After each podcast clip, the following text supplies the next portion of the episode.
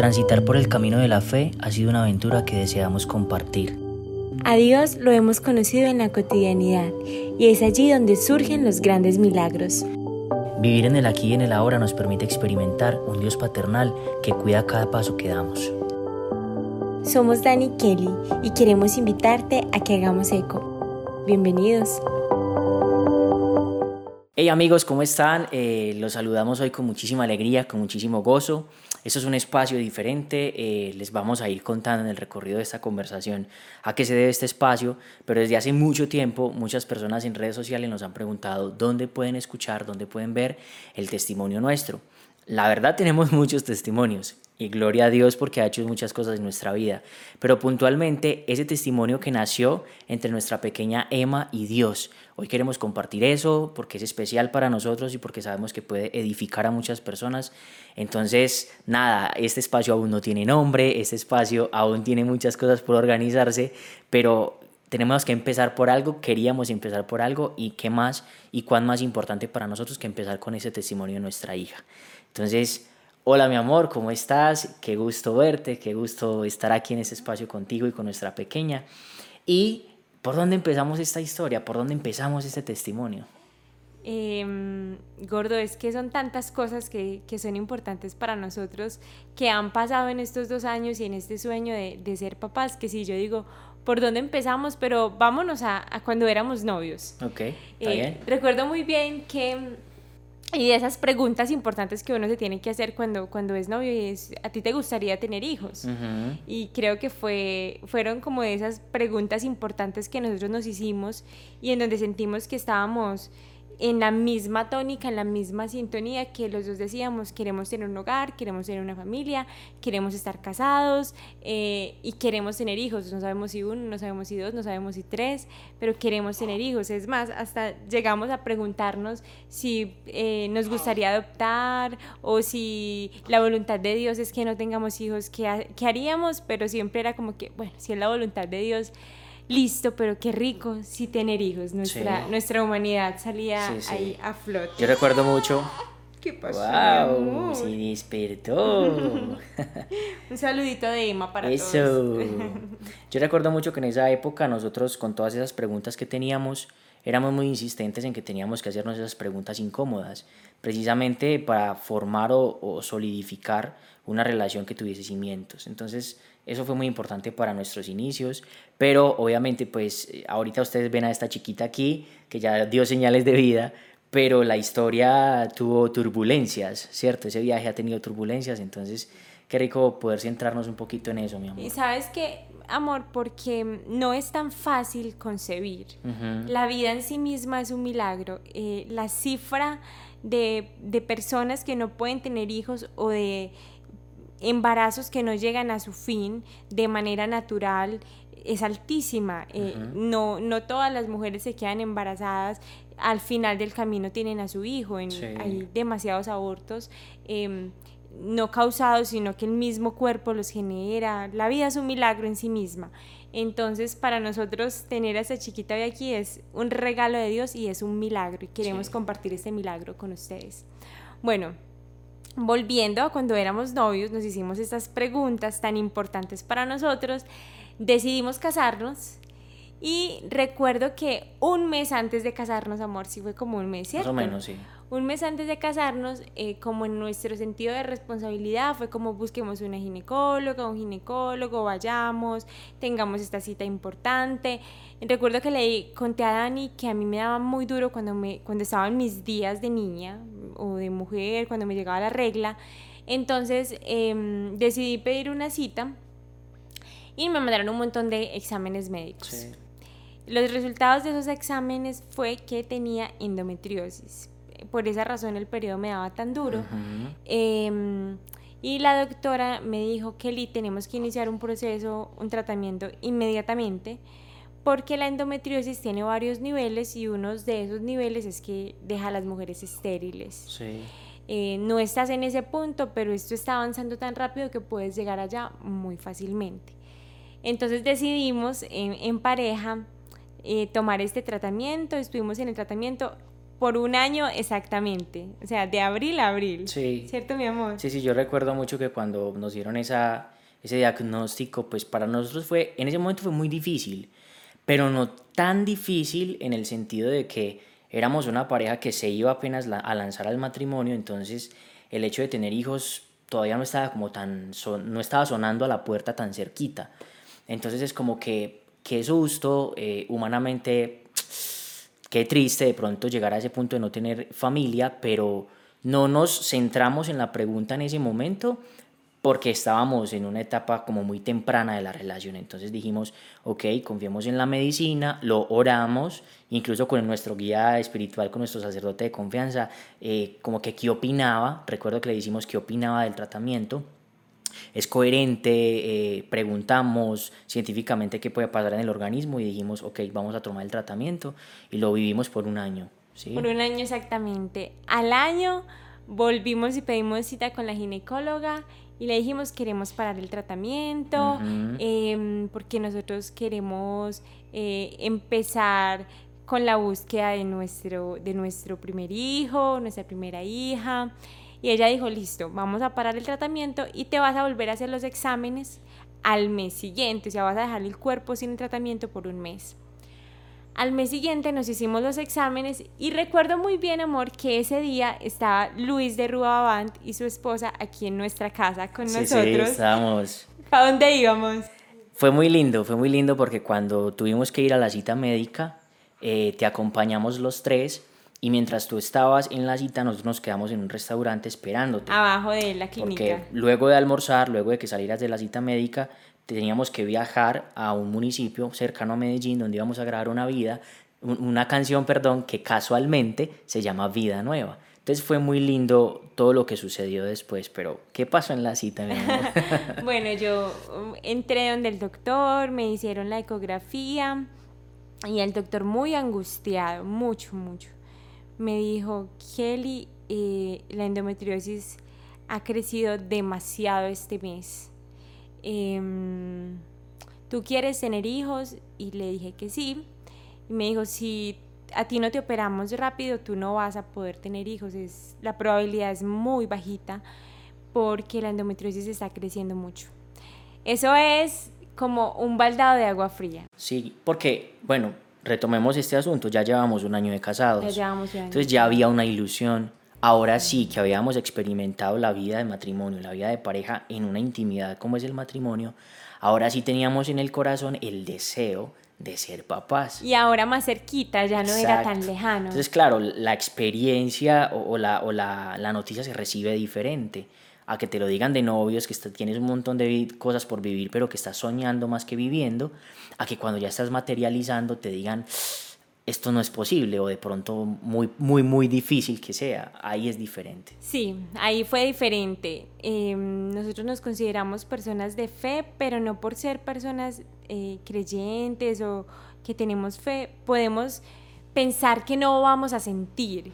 Eh, por ahí hay una canción que dice, eh, no puede estar triste un corazón que alaba a Cristo a mí me gusta mucho esa canción, pero también pienso, sí, también sí podemos estar tristes, tenemos todo el derecho a entristecernos y a sentir lo que estamos sintiendo. Em, y en ese entonces fue como un baldado de agua fría, sentí muchísima tristeza, eh, salí con la voz quebrada, ya me iba a encontrar con mi esposo, con Luis, con, con Mila, su esposa. Y cuando vi a Dani, recuerdo que le dije, gordo, si no, si no si no me operan es posible que no podamos tener hijos. Eh, tengo que pedir cita con la cirujana en tres meses. O sea, el doctor me dijo, tienes tres meses para quedar embarazada, o si no, te tenemos que operar. Yo recuerdo que cuando tú nos contaste eso hubo un silencio en la mesa. Sí. Pero hubo un silencio esperanzador. Hubo un silencio como con paz. Fue un, un silencio, sí, fue un silencio de... Porque, claro, Mila y Luis, que también son personas de fe, como que estuvieron ahí para ser mediadores de, de, la fe. Tan lindo que no estuvimos solos en ese momento, exacto. mi amor. Y cuando tú nos dijiste, claro, porque tenemos confianza y somos amigos, casi familia, eh, como que los cuatro nos miramos, hubo un silencio, pero un silencio muy corto, en el que la respuesta inmediata fue, no te preocupes, porque hay un plan, hay un propósito, y ya Dios está escribiendo ese renglón. Entonces, como que, obviamente tú venías con esas emociones ahí vivas. Mm, y yo tengo que reconocer que en ese momento el deseo de ser mamá era más, de ser padre era más fuerte de tu lado que del mío. Eh, pero igual, pues se, se sentía feo, ¿cierto? Se sentía triste. Pero fue un momento muy especial dentro del dolor que pudo causar, porque aparte de que era un mensaje muy, no muy esperanzador, estábamos alrededor de personas que nos pudieron acompañar, incluso en el silencio. Eso fue muy lindo. Pero ¿qué pasó? O sea, eso, eh, lo que pasa es que yo estoy interrumpiendo, pero, pero, pero ahí pasaron muchas cosas. Ahí pasaron muchas cosas. Em, mi esposo estuvo muy tranquilo no es que Dani no anhelara en ese momento ser papá, sino que yo lo anhelaba como que ya, como que yo quería quedar embarazada ese mismo año, en ese diciembre, en esos meses. En cambio, mi esposo era decía, está, decía, está bien ahora, está bien en diciembre, está bien el otro año, está bien en dos años, o sea, eh, está bien cuando sea. En cambio, yo lo anhelaba mucho más cerca. Recuerdo que Luis nos dio palabras esperanzadoras también de que la voluntad de Dios iba a cumplir, que no nos angustiáramos, que todo iba a estar bien eh, y yo te dije a ti, mi amor, tengo que pedir la cita con, con la ah, cirujana. Nos el, el, doctor le dijo a mi esposa, tenemos que pedir una cita eh, cuanto antes porque te tienen que operar ya. En tres meses. Y te dijeron, si en tres meses no te operan, es casi eh, seguro de que no vas a poder tener hijos. Entonces, claro, entra la parte humana de, eh, ok, listo, me opero porque no confío, porque tengo que confiar en la ciencia, no sé qué, y nos tenemos que aferrar. Los seres humanos siempre nos estamos aferrando a algo, y en ese sentido aferrarnos a la espera de salir era lo más adaptativo, ¿cierto? Y yo recuerdo que mi esposa me dijo, tengo que pedir la cita, y yo le dije, en esa tranquilidad que solamente da el Señor, eh, mi amor, no es necesario que pidas la cita. No pidas la cita. Tenemos tres meses para que Dios haga lo suyo. Y mi corazón estaba brincando en eso. Dani y yo somos completamente diferentes. O sea, las parejas somos dos polos opuestos. Y aquí ustedes van a conocer un poquito de nuestra, de nuestra intimidad, de quiénes somos en realidad. Y yo soy más de mm, controlar las cosas médicas o las cosas de la casa. Eh, de pedir las citas, de tener todo organizado, con la bebé le tengo su carpeta, eh, médicamente yo pido las citas de los dos, en ese sentido. En el resto de sentido yo soy completamente relajada. Pero yo le dije, no, es que la cita tiene que ser en tres meses y si el doctor no la doctora no puede, si sí puede, eh, es mejor pedirla de una vez. Y Dani me dice, mi amor, no la pidas. Pero fue como en ese sentido. Sí, pero, pero sí, fue, fue una tranquilidad que el Señor me regaló en ese momento. Yo lo sentí así porque eh, pues yo también estaba asustado, pero en ese momento que tú me dijiste, yo te dije, no, es necesario pedir la cita, tenemos tres meses para que Dios actúe, yo recuerdo muy bien lo que te dije, pero, a ver, cosas de mujeres, cosas emocionales, cosas de, de la situación, porque estábamos viviendo muchas, muchas cargas ahí en ese momento, al fin y al cabo mi esposa sí pidió la cita y no fue ni siquiera de reproche porque eh, es una condición humana el aferrarnos, como decía ahorita, a algo. Y su fe la puso en la cirugía y está bien porque también tenemos que confiar en la ciencia. Claro, porque la cirugía me permitía esperar, me permitía que podía tranquilamente buscar nuestro hijo al año siguiente. Me daba mucha más tranquilidad y pedimos, pedimos la cita, ella pidió su cita, yo simplemente la acompañé y obviamente respaldé la decisión y eh, se programó para septiembre, ¿no para fue? Septiembre. Bueno, ese día nos fuimos, grabamos el video, pasamos riquísimo. La canción ustedes ya la conocen, eh, pero casualmente ahorita no hace mucho que veníamos hablando de que íbamos a hablar aquí, como que ese día nos fuimos a grabar una canción que titulaba Vida Nueva y habla de una vida nueva en Cristo. Entonces me pareció muy lindo poder conectar eso que estábamos viviendo y llevarlo como a ese mensaje de la canción y la producción que ustedes pudieron ver. ¿Qué pasó después? Bueno, pasaron los meses, em, seguimos trabajando para Dios, pasaron los meses, eh, Dani estaba muy tranquilo, yo estaba más ansiosa, eh, me hacía más pruebas de embarazo, estaba muy pendiente de mis síntomas, muy, muy ansiosa eh, con lo que estaba viviendo y mi esposo, mi amor, no te angusties, tranquila, bueno. El caso fue que eh, en una ocasión pedí una cita médica porque tenía muchos dolores bajitos eh, y la doctora me dice, te voy a hacer una prueba de embarazo en este momento porque tus síntomas parecen de embarazo. Ella me pasó la prueba, me la hice, oré en el baño mientras me la hacía, Señor, que sea tu voluntad, era lo que le decía en todo momento. Dos minutos después salió la doctora y me dice, la prueba está negativa, entonces eh, tienes, estás enferma del colon, te voy a mandar un tratamiento un poquito fuerte. Em, recuerdo que fueron un montón de pastillas, amor. Sí, incluso era muy pesado porque creo que era el, diagnóstico era gastroenteritis, ¿no? Algo así, mi amor. Entonces, claro, el tratamiento era muy pesado porque teníamos que trabajar con la flora intestinal y bueno. Un montón de cosas. Te tomaste a lo sumo tres pastillas, creo yo. Sí, me tomé como que el primer día y me dio muchísima desconfianza y, le dije a Dani, yo no voy a seguir con el tratamiento porque puedo estar embarazada. Y él me dijo, mi amor, no te ilusiones, lo mismo. Sí, sí, era Como, como tranquila, la ansiedad te puede jugar una mala pasada, esto es muy emocional. Eh, pero no era como en el sentido malo, despectivo, sino como tratando de cuidar el corazón tuyo. Sí, tú estabas como... Tranquila, porque si de pronto pasa que no es, te vas a desilusionar y bueno tú querías como que no estuviera ilusionada y que eso no me jugara una mala pasada y lo entiendo muy bien en ese momento, pero también respetaste que yo decidí no seguirme tomando las pastillas. A mí una vez, perdona un paréntesis, una vez mi productor, que es nuestro padrino de bodas, me dijo, en una situación que tuvimos como pareja, porque siempre lo llamamos y, bro, ¿qué hacemos?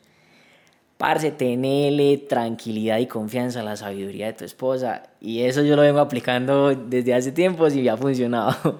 Entonces, cuando tú tienes un instinto, cuando tú tienes una intuición, yo permito que esa intuición fluya, porque muchas veces esa conexión que tiene el femenino con Dios parte de la intuición, que es una conciencia diferente de desarrollar que ustedes vienen con ella. Entonces, pues esa, ese día, eh, confía en tu intuición.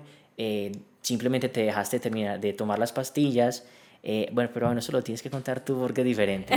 Yo no lo puedo contar. Bueno, eh, recuerdo que seguía con los dolores bajitos, pero decidí no tomarme nada, absolutamente nada. En eso eh, quise respetar mucho como a mi cuerpo y, y decir, si sí estoy embarazada, porque no estoy segura, pero si sí es así, espero a que llegue mi periodo nuevamente y ya ahí estoy segura y entonces ya me empiezo a tomar las pastillas nuevamente e inicio el tratamiento.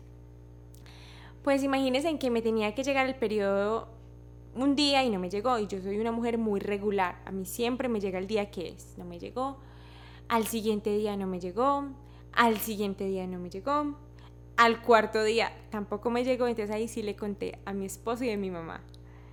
Eh, mi mamá me dijo, tranquila hija, puede ser un retraso normal. Mi mamá nos gozaba porque tú te estabas quedando dormido en cualquier parte. ¿Te sí, sí, sí, sí, sí. claro, que es que yo venía terminando la universidad, entonces como que lo asumimos a eso, ¿no? Está cansado, está, muy estallado pues, y mi mamá nos decía, eh, están embarazados, pero muerta de la risa, o sea, era solo para molestarnos. Cuando yo le cuento a mi esposo, Dani me dice, mi amor, no te ilusiones, tranquila, puede que te lleguen, este, eh, quédate tranquila y se fue para la universidad. ¿Cómo, me iba a quedar tranquila, por Dios? Em, en ese entonces llamé a una amiga, llamé a Luisa y le dije, Lu, tengo un retraso de cuatro días. Y obvio, esa otra mujer va a pensar muy similar a mí. Pide una prueba de embarazo ya mismo. Llama a la droguería, yo te espero en el teléfono. Llamé a la droguería, estuve todo ese tiempo hablando con ella por, por, por videollamada, llegó la prueba, me hice la prueba, seguía hablando con ella y me, mientras hablaba con ella estaba mirando la prueba así. Ya me había hecho muchas pruebas, entonces siempre me, aparecía, me aparecía una rayita y mientras hablaba con ella aparecía una rayita, bueno, no cuando de un momento a otro empieza a aparecer súper borrosa la segunda rayita, pero muy, muy delgadita, vean ustedes, no se imaginan lo que yo sentí en mi corazón. Es como una felicidad indescriptible, pero que uno no sabe cómo reaccionar. Yo una le dije, Lu, está apareciendo la segunda rayita. Y le hice, de una volteé la cámara y le mostré a ella, amiga, sí. Y yo lo único que hice fue decirle, ya te llamo, yo le colgué. Le colgué y recuerdo que cogí esa prueba. Tranquila.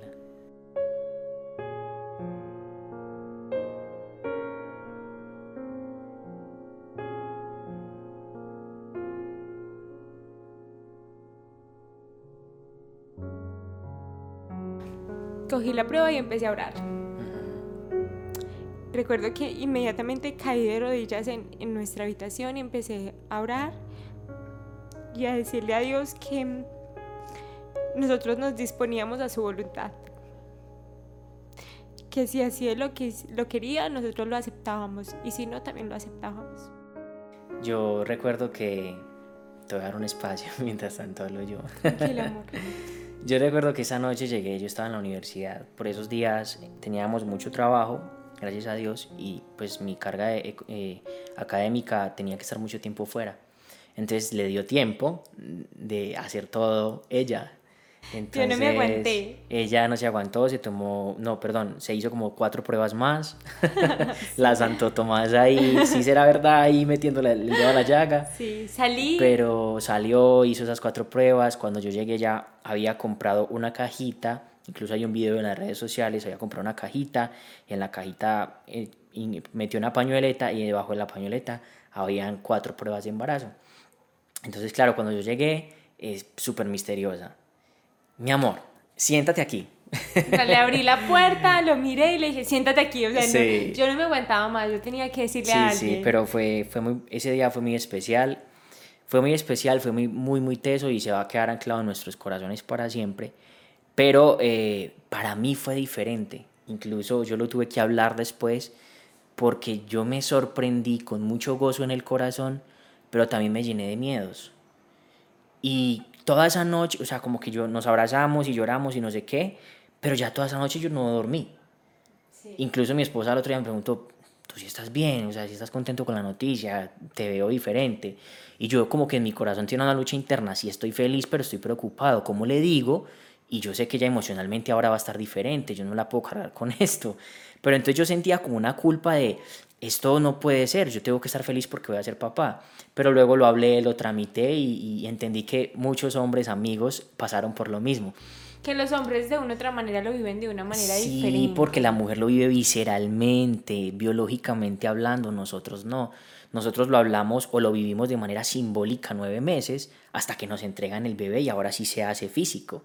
Pero esos nueve meses son simbólicos, no estamos sintiendo nada, no estamos entre comillas embarazados. Entonces es una experiencia diferente. Pero recuerdo muy bien que yo esa noche simplemente tuve muchos cuestionamientos. Señor, ¿y ahora el ministerio qué? ¿Y la economía qué? ¿Y la economía qué? ¿Y los eh, sueños Exacto. Incluso yo recuerdo que Ecos venía saliendo, teniendo misiones, nos estaban invitando a cosas. Entonces ahí yo dije, no, pues se acabó el ministerio, porque ahora ya la, prioridad es la niña, no vamos a volver a cantar. O sea, yo a veces tiendo a ser muy, en, en mis pensamientos, muy futurista, entonces eso me juega malas pasadas, pero en ese sentido me hice muchos cuestionamientos, yo no dormí. Yo simplemente me preocupé, pero con el gozo en el corazón de que iba a ser papá. Y Dani me dice, al siguiente día lo tramita y me dice, mi amor, es que me preocupa el ministerio, mi amor, es que me preocupa la economía, mi amor, es que me preocupa muchas cosas.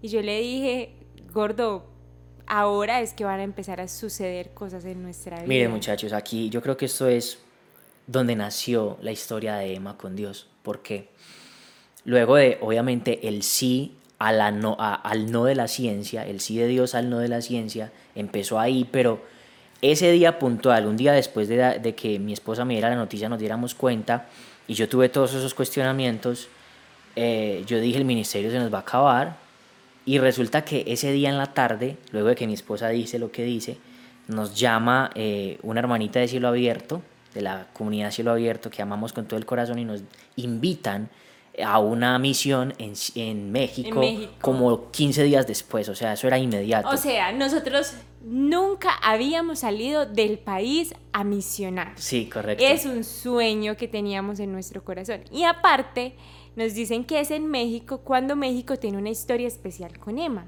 Porque la primera cita con la ginecóloga, que dicen que va a ser muy difícil, que yo no sé qué, nosotros llamamos, eh, esa, esa tarde yo le escribí a Lolis, una amiguita mía que espero que ustedes también la conozcan, una cantante y adoradora maravillosa, y le dije, amiga, ora por mí en el Rosario porque nos acaban de decir que es muy difícil que quedemos embarazados.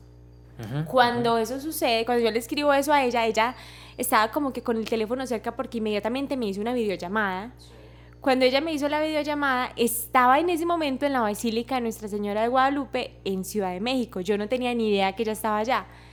Y me dice así pasito, amiga, voy a pasar por donde la Virgencita.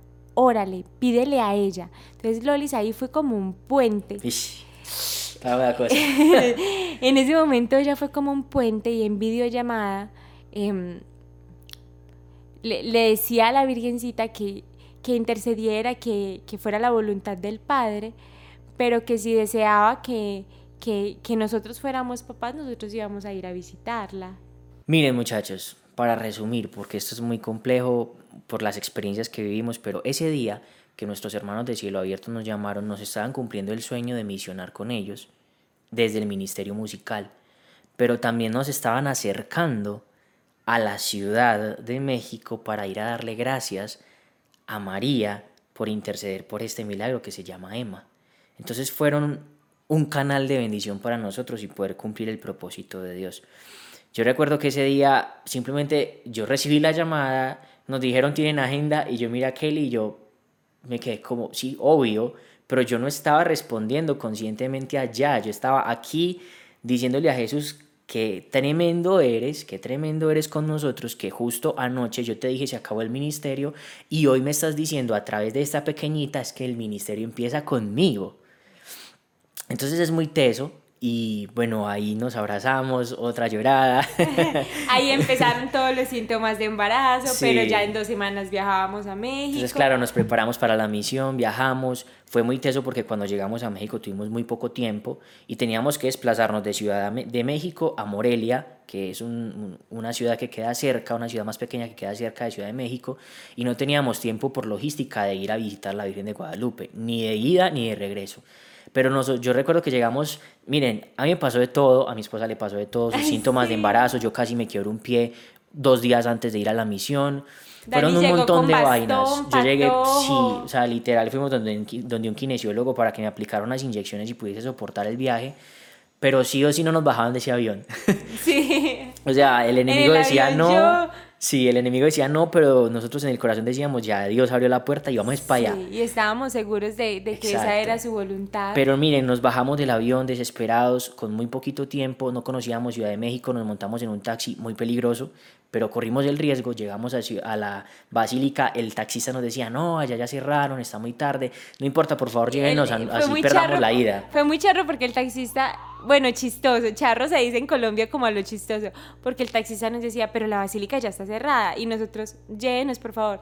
Pero no van a alcanzar, llévenos, por favor. Pero todo el camino fue contándonos la historia de la Virgen de Guadalupe eh, y de todo lo que, lo que significa eh, la Virgencita en su país, ¿cierto? Nosotros no conocíamos la historia de esa manera y él fue contándonos y nosotros éramos como que ya vamos a llegar, ya vamos a llegar, por favor, que esté abierto, que esté abierto. Nosotros llegamos, muchachos. Con las maletas. Eso se cerraba a las 7 de la noche y eran las 7 y 2 minutos. No sabemos por qué estaba abierto todavía, pero como que la Virgen nos estaba esperando. Sentimos esa sensación.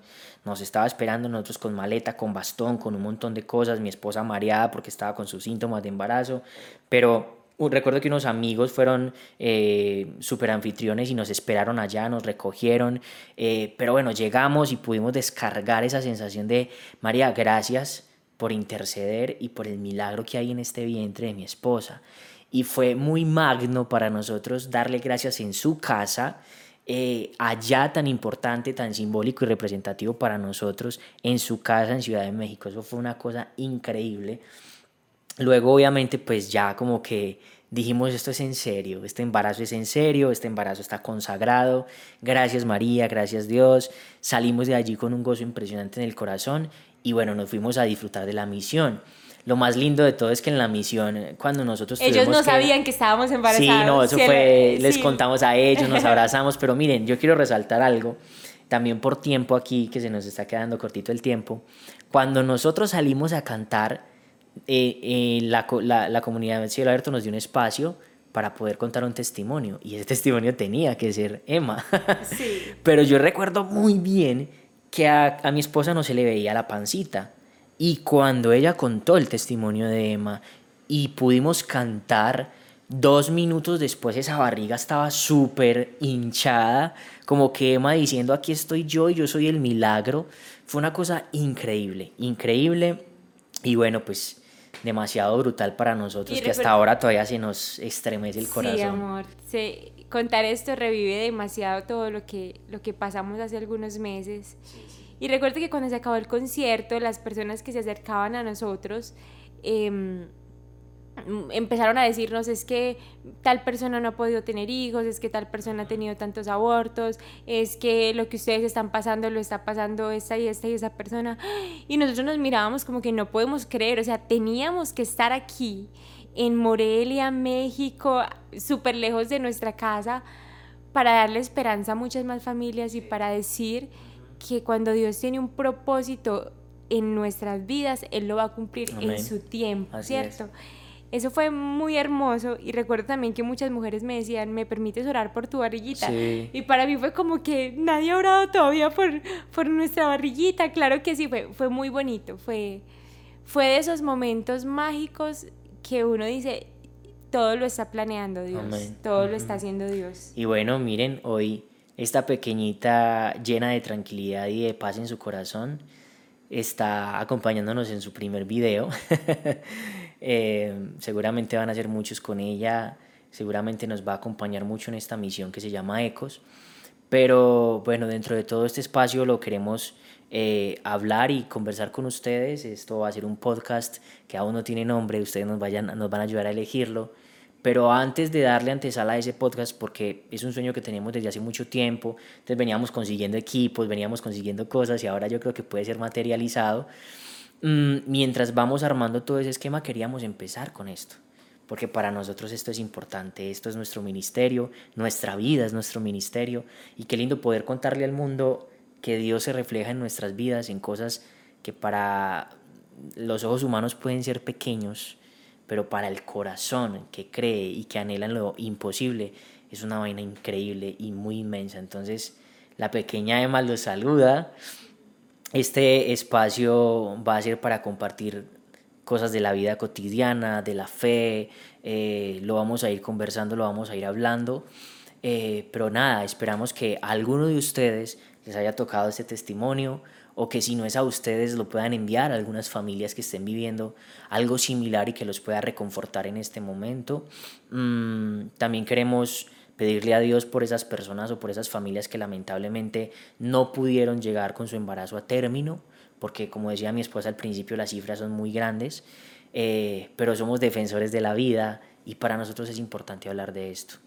No sé cuándo vaya a salir este video, pero si no sale pasado mañana, entonces muy cerquita va a estar el lanzamiento de una canción que grabamos con muchos amigos eh, en la que nos invitó el padre Carlos de Jesús de Cali, que se llama Así a la vida, que justo estuvimos grabando cuando mi esposa estaba embarazada, entonces eh, pues aprovechando la cuñita, vayan a escucharlo.